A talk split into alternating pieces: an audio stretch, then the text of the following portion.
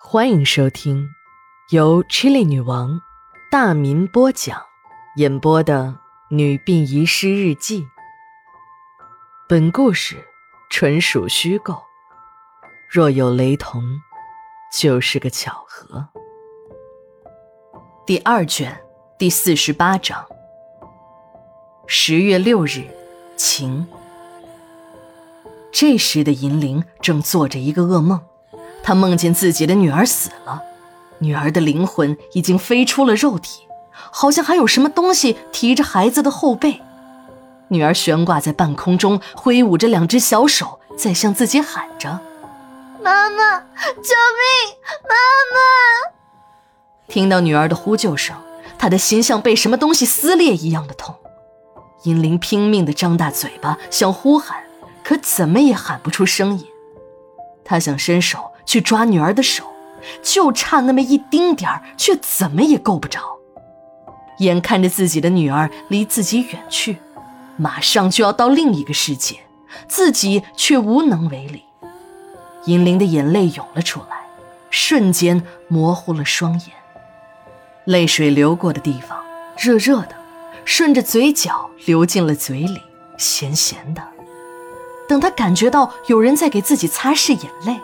他的眼前又变得明亮了起来，他看清了，是小荣，是自己这个保姆每天伺候着的女尸。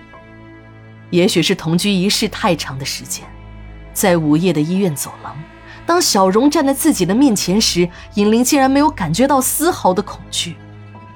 这时的小荣还在对着他笑，那笑容似乎还有一丝的友善，一丝的感激。尹玲向病房看去，她想看一眼女儿是不是真的出了什么危险。ICU 的病房里，柔和的灯光下，女儿正在熟睡，前胸还在有节奏的起伏着。这时，小荣说话了：“尹玲姐，你放心吧，女儿没有事儿，有我在，不会让女儿有事儿的。这一年多来，多谢你的照顾，我要走了。”我要回我自己的家了，银玲姐，你是好人，会有好报的。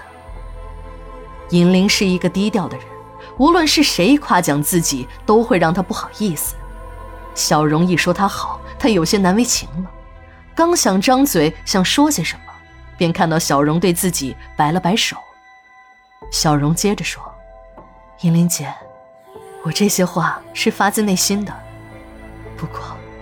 我今天是为了孩子的事而来的。我知道孩子有病，这个病不是普通的药能医得了的，要用人丹。银铃听到人丹能救女儿的命，打断了小荣的话：“啊，人丹在哪儿？就是用我的命去换也行啊。”小荣笑了：“银铃姐，你不用死，你还要留下来照顾女儿呢。这人丹是神药，我早就给你准备好了。”说着，小荣把嘴巴凑近了银铃的耳朵，一阵耳语之后，银铃的脸色由兴奋变成了恐惧，嘴巴张成了 O 型。等银铃再次睁开了眼，发现自己躺在病床上，还挂着吊针。一边的护士刚换完药，看到他醒来就说：“哎呀，你也真是的，身体这么弱还到处乱跑。”要不是看太平间的老李呀，半夜听到太平间的大门叮当乱响，跑出去看，这才及时发现你，否则啊，你就得在太平间住上一夜了。哎，人家往太平间送尸体，你跟去干嘛呀？银铃的脑袋像要炸开一样的疼，他努力的回忆着，他似乎想起了点什么。对了，他记起来了，他看见女儿的灵魂离开肉体后，在半空中飘。自己的身体也好像悬了空，一起飞到了一个黑暗空旷的地方。那个响声应该是小荣为了救自己而弄出来的，但是谁领着自己去太平间的呢？他想了起来，昨天晚上他正在 ICU 的病房门前长椅上坐着，另一间 ICU 的病房的一个病人断了气，护士推着尸体往外走。路过他坐的长椅时，一阵风吹来，盖在死人脸上的白布被掀开了一角，露出了一张男人的脸，那是一张已经严重变形、血肉模糊的脸。男人的头斜向自己的一侧，原本闭着的眼睛突然睁开了。那冰冷的目光让银铃不由自主的打了个冷战。这个男人被推进来时，银铃就知道，只不过没有仔细看而已。听护士说，这个男人是跳楼自杀的，也不知是怎么搞的，从八楼掉下来，竟然没有当场摔死。经医生全力抢救后，送进了 ICU。三个小时后，这个男人最终还是咽下了最后一口气。这种高空坠落的人，要是一下子摔死，那还是幸运的；要真是当场摔不死，那就有你的罪受了。